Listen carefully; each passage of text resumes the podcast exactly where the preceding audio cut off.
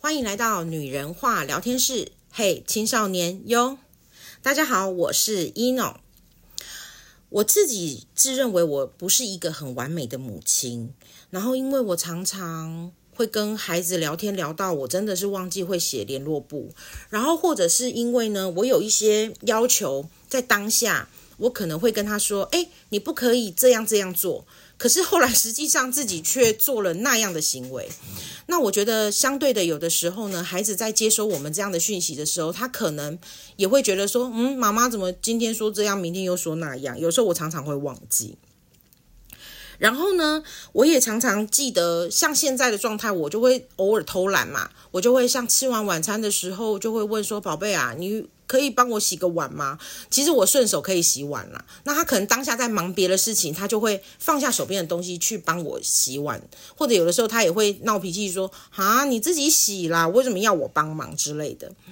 然后在于我们的呃，就是相处的空间跟环境里面，其实我呢算是一个爱干净的人，可是我又是一个在某些。状况底下，我不喜欢变动的人，像有些东西我可能放在某一个位置，习惯了之后，我就不想去变动它。可是我我就必须讲，就是不想去变动它的一个前提底下，虽然我爱干净，可是问题是在放在那个地方的不想去变动它位置，一定会生灰尘，然后我也不会就是马上去清理。对于有一些家长很爱干净的，然后他可能会把家里都打扫得一尘不染的那种。父母来讲呢，相对的，我在这个方面是没有这么完美的。然后有的时候呢，就例如像。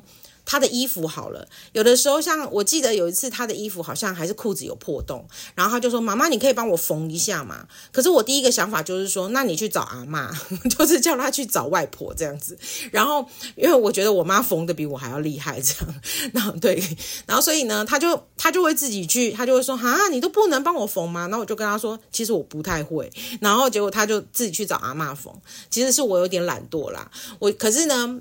还好我的妈妈还蛮帮忙的，就是会帮他把裤子缝好这样子。我自己都觉得说，在这些方面上面，我可能相对的没有这么完美。可是呢，我发现，在某些要求上面，我又非常的严格。例如，我觉得个人的卫生习惯，虽然我们说有时候环境上的卫生习惯，我可能没有办法一一的顾虑到哈，可是对于他的个人的卫生习惯，我就会很注意，因为我自己本身是一个很注意个人卫生习惯的人，所以我就会特别要求他。然后我常常在要求他的时候，我就会发现他为什么会做不到呀？有的时候我会觉得说，诶，我都可以做得到的事情，为什么你做不到？就例如像我们衣服收下来之后，我会希望呢，把自己的衣服就要收到柜子里面，或者是呃，你可能要整齐的摆放。可是他就是没有办法，第就是当天就把东西收到柜子里面，然后他就会累积了大概三四天，然后到我说。你可以把这些衣服放到柜子里面吗？你一天只可能只会穿一套衣服，你可以不要全部都堆在这里吗？然后他就会想说，哦，可是这些都是制服啊，我每天都要穿的，我为什么要收到柜子里面又打开又关起来这样？然后在这个地方，我就会觉得我在某部分是有点挑剔。例如洗脸的时候，我就会说：“哎，你洗澡的时候顺便就要把脸洗一洗。”可是对他来讲，他就会觉得说：“我晚上要睡觉前的时候，我还会再洗一次脸啊！我其实，在洗澡的时候，连蓬头冲到我的脸，我也是有洗啊，我只是没有用毛巾的把它就是擦过这样子。然后我。”可是我在刷牙之后要上床之前，我还是会再洗一遍啊！妈妈，你为什么要要求我这么多之类的？他就会觉得他有些事情，呃，他有做，可是他可能不是做到我想要的那个点。其实这就不是代表他个人卫生习惯不好啦，就是每个人都会有他自己个人的习惯，跟个人做事的方式跟步骤。有的时候我们都觉得那是好心的提醒，可是最后好像都是加注在他们身上，是另一种无形的压力。我不知道大家对于这样的事情有没有相同的想法，或者是说你们有遇到类似的问题？其实孩子们不是不做，他可能用了他各种方式，然后你就觉得你要应该用我们的经验，因为我们吃过的那个盐比你吃过的米还多，就是用以前老人家一辈。的那种观念，然后再把这一辈的观念再再加注在孩子身上。我不知道大家记不记得，你们第一次看到宝宝在肚子里面的时候，呃，那个超音波的时候的感动。你记不记得孩子生下来的第一件事情？你可能会先想到的医生是说：“哦，孩子很健康，呃，手指头手指头十只，脚趾头十只，然后都没有问题。”这样子，你你们记得这样的感动吗？亲子之间最一开始就是很纯粹的爱，可是后面就越来越沉重，然后沉重了之后就会停滞，然后停滞了之后就会发生关系不好的状态。就像孩子现在在写功课的时候呢，我就会跟他说：“你赶快把功课完成。”可是当他把功课完成了之后呢，我就会跟他说：“哎，你的字体没有写得很好。”当他把字写好、功课完成的时候呢，我就会说：“哎，你的成绩怎么没有进步？”那当他考了八十分的时候，你就会说：“我觉得这个题目你应该考九十分。”其实我就是一直在想说。我为什么一直一直在加注这样子的东西在他们的身上？其实好难哦。有的时候你觉得，你如果不要不要去看他们这一块，你又觉得孩子好可爱哦。可是我觉得，我看到孩子的功课这一段的时候，我又觉得孩子让我好生气哦。我不知道其他的妈妈们会不会有这种想法啦。那对于我来讲的话，在这方面呢，我就觉得我自己相对的没有这么完美。有的家长呢，他可能是真的放手让孩子去走自己的路。可是我觉得，对于现在的社会变迁更快速，我们可能可以给孩子的资源，我们想要更能掌控，然后我们想要錙铢必较，所以到那个最后，就是加注在孩子身上的一个。很辛苦的一个压力，无形的压力。那孩子有没有要做？他要做的事情可多了呢。我最近呢，就是好好的想了一下。你看哦，他一到学校去呢，他可能就要面对的是学校的同学跟老师，然后面对早自习要抄写功课，然后呢，要面对每一个老师科任老师给的作业，然后呢，又要面对每一科的考试。其实这个好像也是我们曾经的过来的路，可是现在对他们来讲，我其实发现他们睡觉的时间真的比我很辛苦的工作来讲还要更少。诶，他补习结束了之后回到家，还有一堆作业要写。有的时候呢，他为了要把作业完成，他可能会写到十一点，然后准备上床的时候也是十二点了，结果隔天早上起来又是六点或六点半要起床。其实。这个时间对我们来讲，我都觉得睡眠时间实在是太不够了。我也曾经想想看，我在呃读书的时候，我遇到的状况是不是相对的？可是呢，我那时候比他幸运啊，因为写功课的事情对我来讲一点都不难。我觉得我会想要快速的把功课完成，然后把把功课完成之后，我就可以做我的事情，或者是复习我明天要考试的科目。不过我们。最后要回到原本，因为那个是我们的个性使然呐。每个孩子个性不太一样，我的小孩他就是习惯会拖会拉一下，就是他可能现在在写数学题，可是会突然跟你讨论社会的问题。那我在旁边陪他读书的时候，我一开始都会说：“诶，你可以先专注在你的功课上嘛。”可是他就会说：“可是我现在就想有这个问题想要问你。”那我就会觉得你不够专心，我就会要求他专心。那他真正当他把数学功课完成了之后，我问他说：“那你想问我什么时候？”他就跟你说：“我忘掉了。”甚至他不想讲了。那我们沟通的机会就变少了。我就在想说，那是不是就是我好像打断了他想要跟我聊天的状态？在这一点呢，我就觉得我好像相对的也不完美了。虽然。孩子的不完美成就了父母，那父母的不完美是不是也会成就了孩子？那因为孩子在学习的阶段，那我们怎么样调整我们的情绪，让孩子达到一个平衡？我觉得这就是想跟大家分享说，我在使用花精的时候，我已经尽可能的可以呃调整我们彼此之间的频率，因为有的时候呢，我觉得。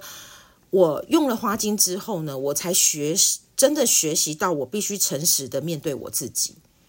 以前的我可能不太愿意去承认说，哦，我是这么不完美的。我觉得我每件事情都做得非常好，我觉得我的小孩应该要跟我一样做得很好。可是，其实我用了花精之后，我自己真正知道说，原来每一个情绪的背面，它有另一个情绪的就是写，就是支持。他有另一个情绪的辅助，所以当你生气的时候，当你愤怒的时候，其实另外一面就是开心嘛。那你为什么会生气呢？就是因为这件事情让你不开心嘛。对。可是如果今天我们回归到每个人的本质，如果我们愿意善待的去看待孩子的本质，甚至去面诚实面对我们自己，我们就是要求过多了。我们原本以最简单、最单纯、最就是最纯纯的那一种对他的爱，而到后面加注了这一些，呃，我们想给予的压力，真的是压力吗？还是真的是爱吗？我们有好好的就是认真的想过吗？回到我们说，我们必须诚实的面对自己。当我自己开始很诚实面对自己的时候，我在使用花精的时候，我才会知道说，原来这些。我需要被平衡的情绪，我应该怎么样去拿捏得宜？你说用了花精不生气吗？不是，还是会生气。可是你知道，理性跟感性有的时候它的那个频率你需要去调整，不是说感性太多不好，也不是说理性太多不好，而是是说这个平衡的点是在每一个人跟每一个人的个性有所关系。好，还有跟他的成长环境有关系。有些事情你可能就是没有办法要求他做到面面俱到。可是如果今天他能做到八十分了呢？我们是能鼓励他八十分吗？如果今天这个孩子他能面面俱到做到六十分，其实我们应该要就要感到开心了，因为毕竟他才刚刚在经历他的人生而已，才刚刚在开始在起步这样而已。所有的事情都是他们刚刚学习，而是因为我们走过了这一段，所以我们就会觉得我要用放大镜检视，尤其是自己的小孩，你就会用更大的放大镜去检视他。可是这里我要说的，用放大镜检视他，我们不是检视他的行为，而我们是要检视他的情绪。我们检视他的情绪呢，我才可以知道说，哦，孩子为什么他无法。去完成我们的要求，孩子为什么有这样的想法？这就是我觉得我不完美的地方，然后我也在学习的地方。可是同时之间，我也看到了孩子的不完美。那他们的不完美可以让我们怎么样呢？他们的不完美让我们呃学习到如何检视了之后，如何了解他了之后，我们的关系才会更亲密。孩子会觉得哦，妈妈你懂我耶，就像有的时候。你在做某件事情的时候，孩子懂你的点一样。像有一次我呃要出门，然后我在包包里面找了很久的东西，他就突然说：“妈妈，你是要找钥匙吗？然后你的钥匙在我手上啊，你刚刚交给我的。”然后我就会说：“哦，对对对。”可是那个当下我就觉得，哎，孩子懂我耶。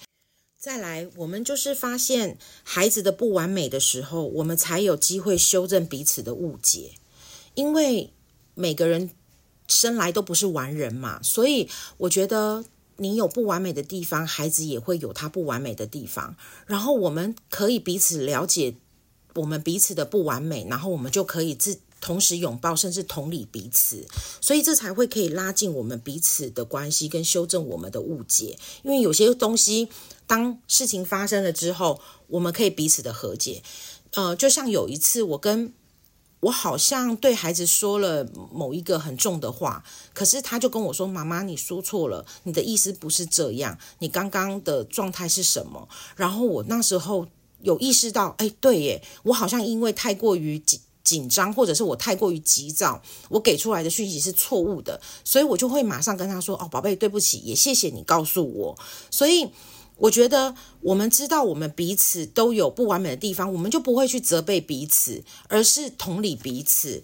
然后另外的，我们知道了不完美的地方，我们才有办法能将生命活得更深更美。